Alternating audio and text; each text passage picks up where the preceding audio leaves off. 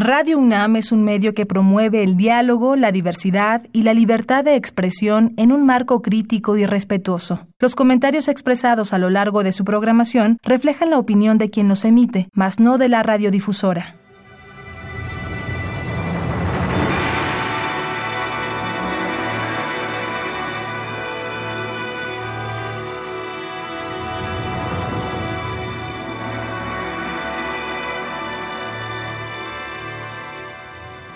Radio Universidad Nacional Autónoma de México presenta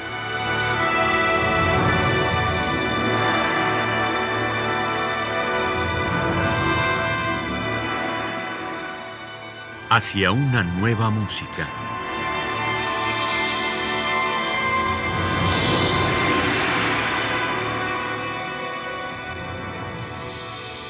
Programa a cargo de Ana Lara. Muy buenas tardes, bienvenidos hacia una nueva música. Soy Ana Lara y tengo el gran placer el día de hoy de tener aquí junto a mí a Mirtru Escalona Mijares, compositor venezolano que lleva ya algunos años viviendo aquí en Francia. Bienvenido, Mirtru, ¿cómo estás? Muy buenas tardes, Ana. Muchísimas gracias por la invitación. Yo creo que el placer es mío de compartir contigo y con, la audiencia del programa y pues estoy muy bien, feliz. Cuéntanos un poco de tu trayectoria, qué fue lo que te trajo a, París. Me trajo primero que nada fue la composición. Eh, empecé en Venezuela eh, con el sistema de orquestas sinfónicas, eh, después tuve un trabajo en varias ciudades de Venezuela, en Duaca, que fue mi ciudad natal, después San Cristóbal, Caracas. Y hubo un festival franco-venezolano que se llama Festival a Tempo, que estaba dirigido por Diógenes Rivas, y tuve el placer de conocer a Paul Mefano, que justamente se nos fue hace muy pocos días y es una gran personalidad para, para todos nosotros, y José Manuel López López, compositor español que da clases eh, aquí en Francia desde hace muchísimo tiempo y que lo respetamos muchísimo. Y tuve la suerte de que los dos me ayudaron inmensamente para hacer mis estudios aquí. Entonces me apoyaron y pues me abrieron una pasarela para venir a Francia. ¿Tú sientes que la estética francesa resonaba con lo que tú estabas buscando o, tú llegaste aquí y descubriste un mundo que no era que no era el tuyo y que te gustó? Digo esto porque en tu trabajo oigo un gusto muy particular por las texturas, por los colores, que es algo muy francés, ¿no? ¿Tú ya traías algo de, de ahí o, no? En cierta parte sí. Em, cuando estaba en Venezuela, mis estudios, tuve excelentes profesores donde me dieron una muy fuerte base sobre la música clásica y digamos llegué hasta Bartok. el Festival a Tiempo me permitió conocer otras estéticas musicales y había dos, sobre todo dos países que me interesaban muchísimo, que eran Alemania y Francia. Y mm, el gusto hacia el, color lo tenía inclusive desde Venezuela, pero no lo sabía, ¿no? Lo, intuía. Sobre todo con una pieza de un compositor eh, venezolano que se llama Alfredo del Mónaco, que trabajaba muchísimo con las texturas y de hecho fue uno de los primeros compositores venezolanos en trabajar, un pionero en la música electrónica, ¿no? Cuando yo llego aquí en Francia, conozco la música electroacústica. Es decir, cuando mis estudios en Venezuela yo no tenía ninguna idea del mundo de, la, música electroacústica y fue toda una abertura hacia mi estética, hacia lo que quiero trabajar, hacia el mundo, cómo lo llevo hacia la, mi parte acústica o la escritura acústica. Y sí, por supuesto, hay una influencia, de, de hecho, francesa en mi música con respecto al, color, al timbre, a la sutileza en, que, en, en, alguna parte. Y sí, y por eso yo creo que mm, estoy muy feliz o me siento muy a gusto estando aquí. Bueno, tú estudiaste con José Manuel López López, pero después has tenido otros maestros. ¿Quiénes han sido tus maestros? Sí, voy a hacer un pequeño resumen, porque cuando llegué aquí en Francia, pues quise comer todo, ¿no? Entonces, pues tuve la suerte de estar con José Manuel López López en, ah, en París 8 como, como estudiante. Paul Mefano me recibió también en su clase como auditor en el CNC de París y conocí al compositor eh, chileno Sergio Ortega que me, dio, me recibió en su clase porque como anécdota pues eh, Paul Mefano me ayudó muchísimo para entrar en su clase, pasar el concurso, pero no entré Y mm, pues entonces estaba con las dos maletas que me regresaba a Venezuela. José Manuel me ayudó muchísimo también.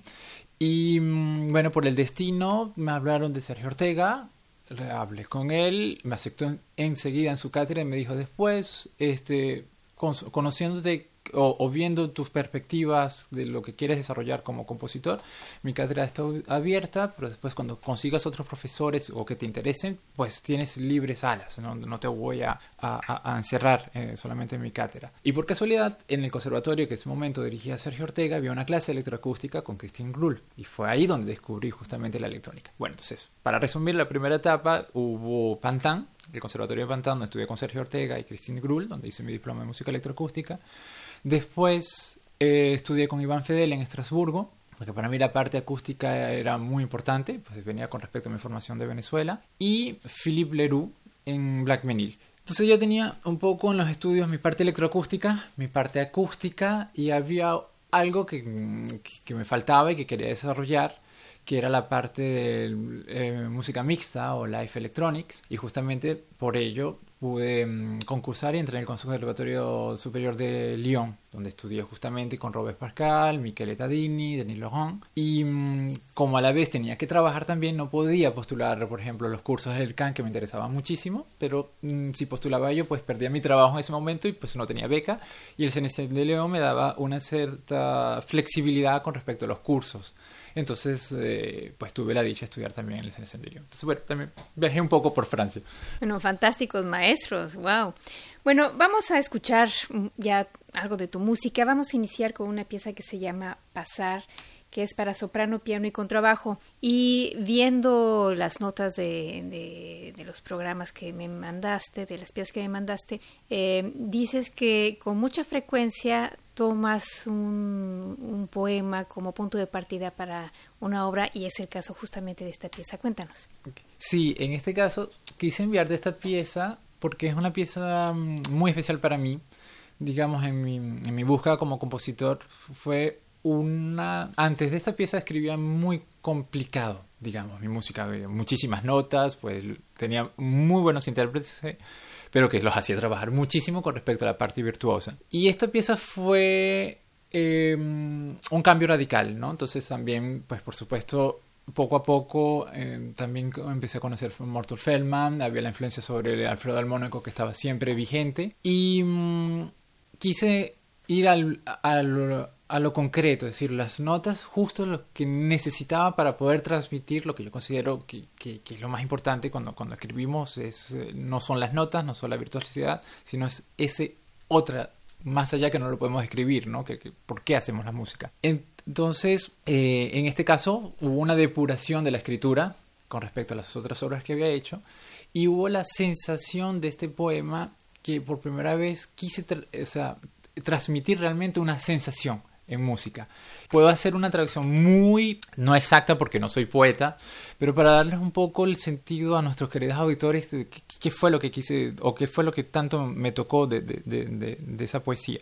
Primero que nada era sobre un poeta turco que es Nazim Hikmet, que, considero que es alguien muy ético, con una, con una gran visión política. Él era un comunista, no, no estoy defendiendo el comunismo aquí, inclusive creo que si estuviera vivo no aceptara nada de lo que está pasando en mi país en este momento, por ejemplo. Y lo que me tocó de este poema, que les voy a traducir, es lo que la sensación, el momento que él quiere transmitir, ¿no? Entonces el poema se traduce en domingo, ¿no? Entonces él lo escribe en un momento donde está en prisión, justamente por sus ideas políticas, tiene años uh, encerrados, y el poema habla, ah, dice algo así, con una traducción muy textual y nada literaria, en mi caso, sería como esto, ¿no?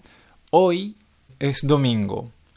Por la primera vez hoy me dejaron salir y yo, por la primera vez en mi vida, sorprendido, lejos de mí, hay el azul, muy grande. Observo el cielo sin moverme. Me siento en la tierra con muchísimo respeto.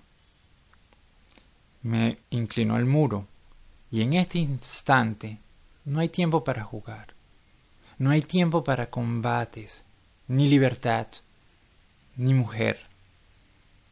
Tierra, sol y yo. Soy feliz.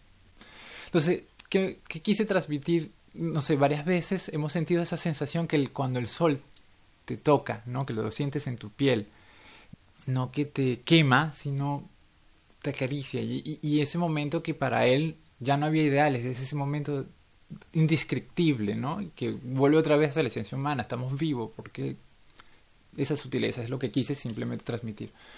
Y no creo que lo logré hacer tan bien como lo hizo en la poesía de Nassim Hickel. Una cosa que me llama la atención de, de, tu acercamiento a este poema es que a pesar de que hay una soprano, ella no dice ninguna palabra, es un vocaliz. ¿Por qué, por qué decidiste esto? Pues justamente eh, no tenía palabras, era un momento único. Y además, algo que tal vez no se puede sentir en la grabación, la soprano está detrás del público. O sea, cuando los, los oyentes la, tengan en cuenta que ustedes tienen el, piano y el contrabajo al frente de ustedes, pero ustedes no están viendo la tercera persona. ¿Cuándo llega esa voz? ¿Qué representa esa voz? Bueno, vamos a escuchar de Mirtru Escalona Mijares Pasar con Z para soprano, piano y contrabajo, una pieza de 2006 y la interpretación está a cargo de Leila Buazza, soprano, Marie Jouot en el piano, Charlotte Testu en el contrabajo y esta es una grabación que se hizo en 2009 en la abadía de Fontebourg.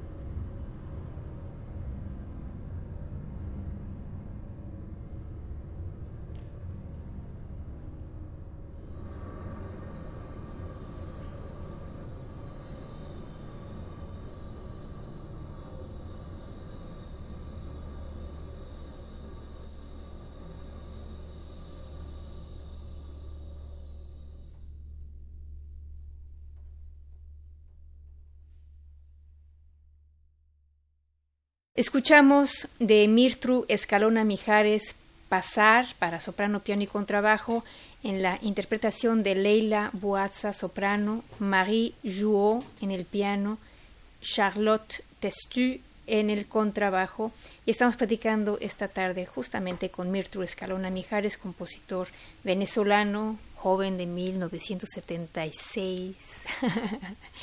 y la siguiente hora que vamos a escuchar es Alap y eso también me lleva a otra reflexión porque la pieza anterior está inspirada en, eh, en un poema turco y Alap tiene una influencia hindú. ¿Por qué este, este gusto por lo lejano? Mm, no sé si tan lejano. Eh, creo que, bueno, como, como creadores siempre somos curiosos de, de, que, de que el mundo se puede ver de diferentes tipos de perspectiva. ¿Por qué no lo siento tan lejano? Porque inclusive en América Latina hay muchísima música extraoccidental que no conocemos. Felizmente, creo que ya se están haciendo búsquedas, hay muchísimas que perdimos porque por el momento histórico que no habían grabaciones, no habían, ¿cómo se dice?, grabadores portables en ese, en ese entonces. Sin embargo, hay una parte de nosotros que está ahí. Creo que como creadores eh, nos podemos servir de justamente de este prisma, que el que lo vemos, eh, una rosa la podemos ver desde diferentes puntos de, de vista, sigue siendo la misma rosa, pero hay, con otra percepción, ¿no? Entonces, en el caso de Pasar o en el caso de Alap, justamente era la música extraeuropea, la modalidad de vista de otro punto de vista, que no es la modalidad, eh, modalidad que, que, tenemos aquí en Europa o que ha influenciado justamente gran parte de la América Latina, porque gran parte venimos de, de, España y toda esta modalidad queda ahí, aunque hay herencias árabes, judías. Eh, entonces era una búsqueda hacia por qué eh, o dar otra lectura a una modalidad, ¿no? como lo hizo también Jonathan Harver, por ejemplo, y fue en este caso el, la investigación con Alap. ¿Por qué, ¿Por qué tomo Alap? Porque es la, eh, dentro del raga es la parte más libre donde, de, donde se presenta la, el, la, el raga que puede durar como 3 minutos hasta 40 minutos en función de la improvisación y no hay tampoco la parte rítmica. Entonces esto me permitía a mí tener toda una libertad a la hora de componer sin hacer la música hindú tal cual porque ya ellos lo hacen re bien no tengo ningún interés en hacerlo como ellos. Sin embargo me permitió conocer a, a, profundidad otra cultura, otra manera de reflexionar la música, de cómo, las, cómo ellos la sienten y pues evocarla de una manera u otra en, mi búsqueda. Aquí lo que me llamó la atención es que eh, continúas con estos, estos sonidos largos y eh, que, que, nos remiten un poco a la música electrónica, de lo cual hablaremos ya un poco, un poco más tarde. Eh, pero en esta pieza sí te das la libertad de escribirle a la flauta baja una melodía bastante larga. Sí, exacto. Es esto de que por qué privarnos de una melodía, ¿no? Una, justamente de la modalidad. Lo de la parte electrónica, acuérdate que en la música hindú también tienen un gran burdón, que es la tan pura, que también es muy, muy, muy electrónico. Entonces pude permitir, me permitió también hacer pasarelas con respecto a, lo que podemos hacer hoy en día en la electrónica, no solamente Mirtz, Colón Mijares, sino cualquier compositor, con las herramientas que tenemos hoy. Y también esto, la, la expresividad. De todas maneras, creo que en arte no hay ni una verdad absoluta, ni una estética absoluta. Lo que más importa es que seamos nosotros mismos y que logremos transmitir, aunque sea un poquito de eso que está dentro de nosotros. ¿La electrónica es en tiempo real o es en soporte fijo? Hay, es en tiempo real, pero en, realidad es, en tres capas, ¿no? Tienes la parte acústica, tienes una parte donde tienes efectivamente eh, eh, soporte fijo y tienes una gran parte donde está en tiempo real, que sobre todo lo, puedes, eso lo puedes percibir en la, en, la gestualidad de la, de, la, de la, melodía o de los ataques de la, de la flautista. Bueno, pues vamos a escuchar de Mirtru Escalona Mijares Alap, una obra de 2008 y en la flauta tenemos a Julie Moulin y en la electrónica al compositor.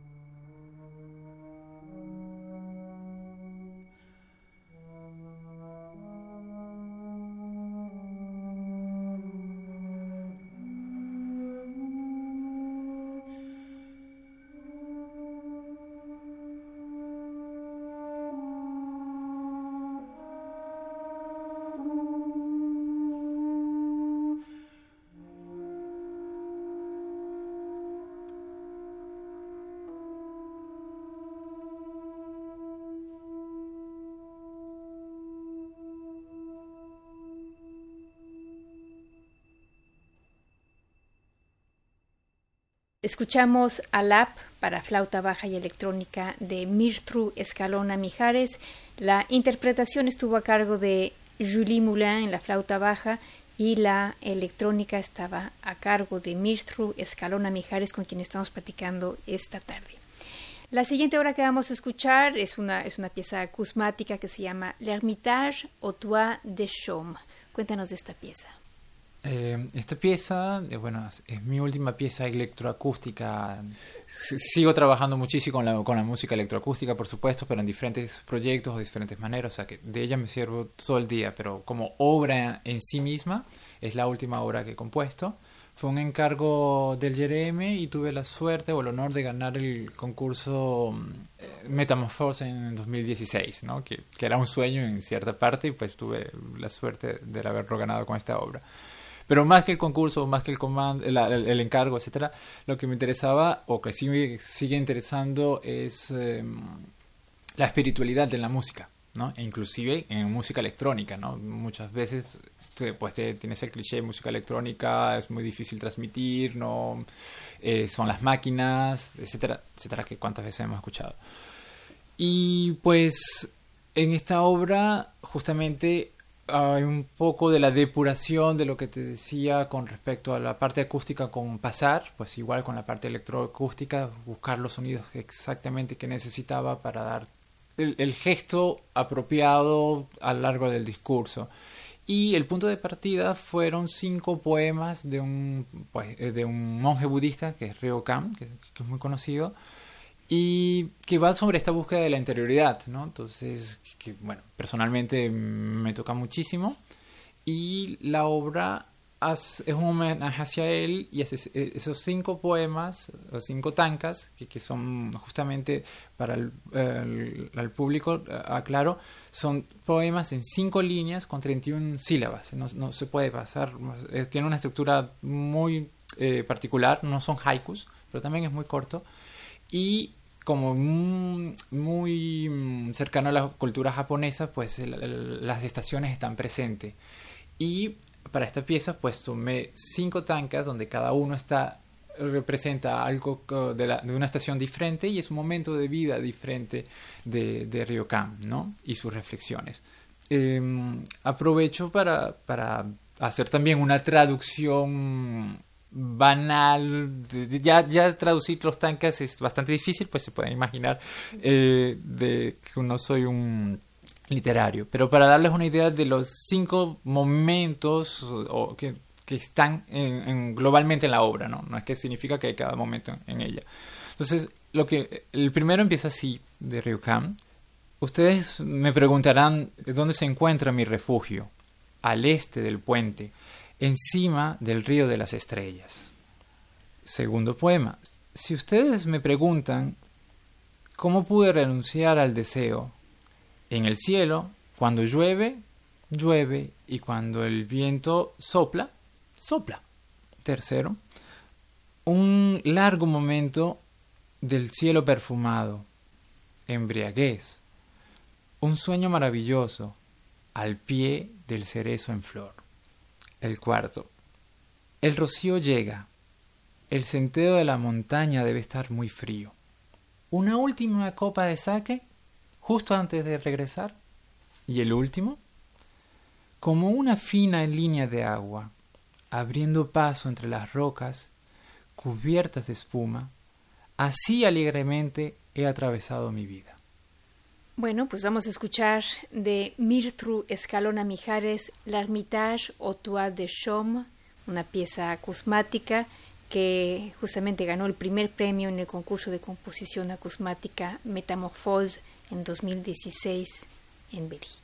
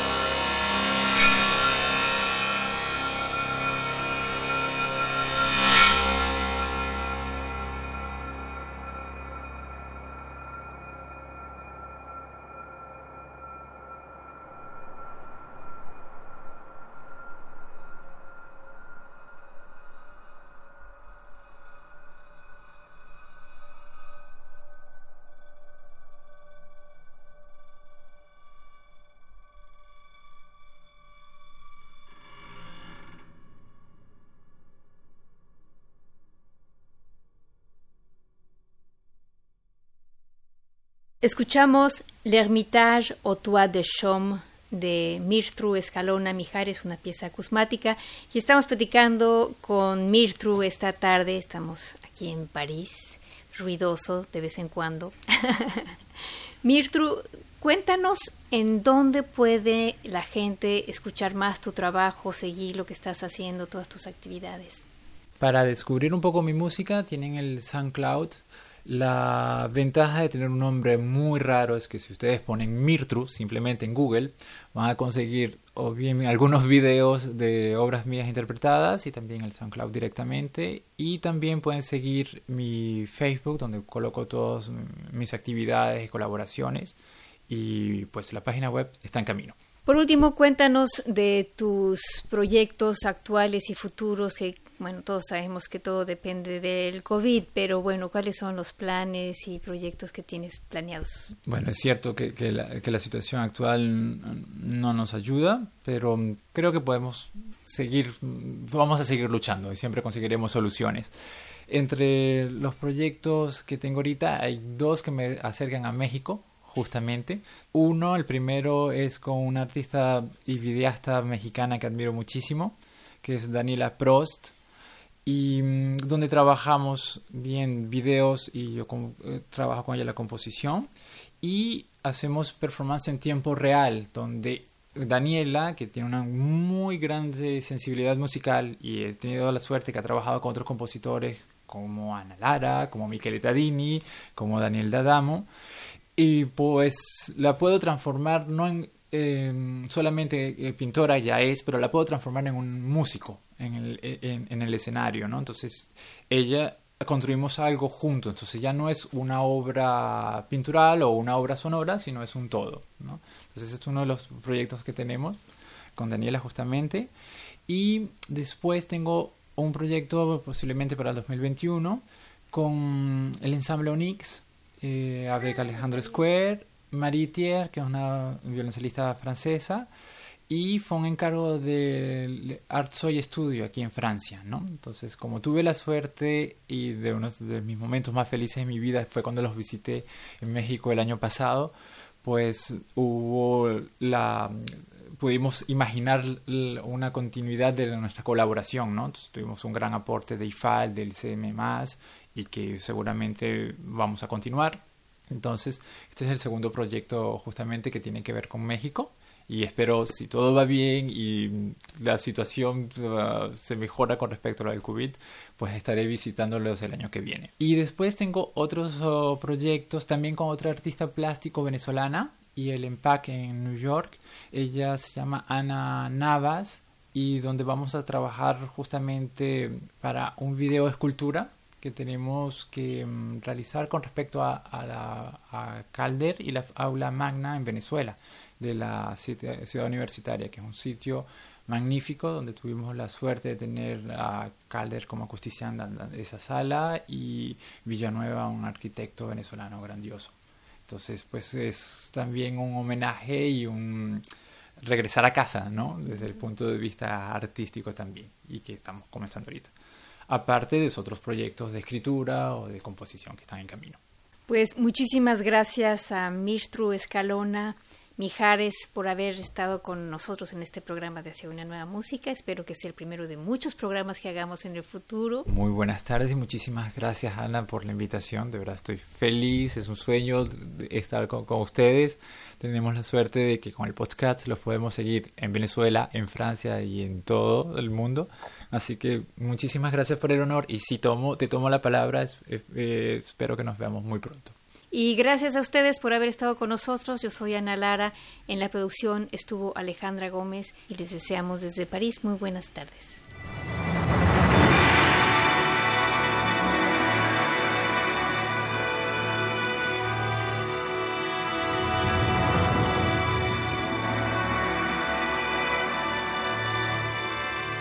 Radio Universidad Nacional Autónoma de México presentó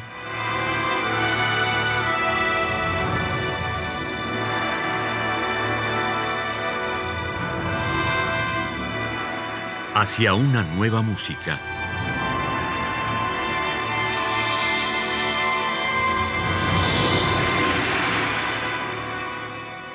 Programa a cargo de Ana Lara. Radio UNAM. Experiencia sonora.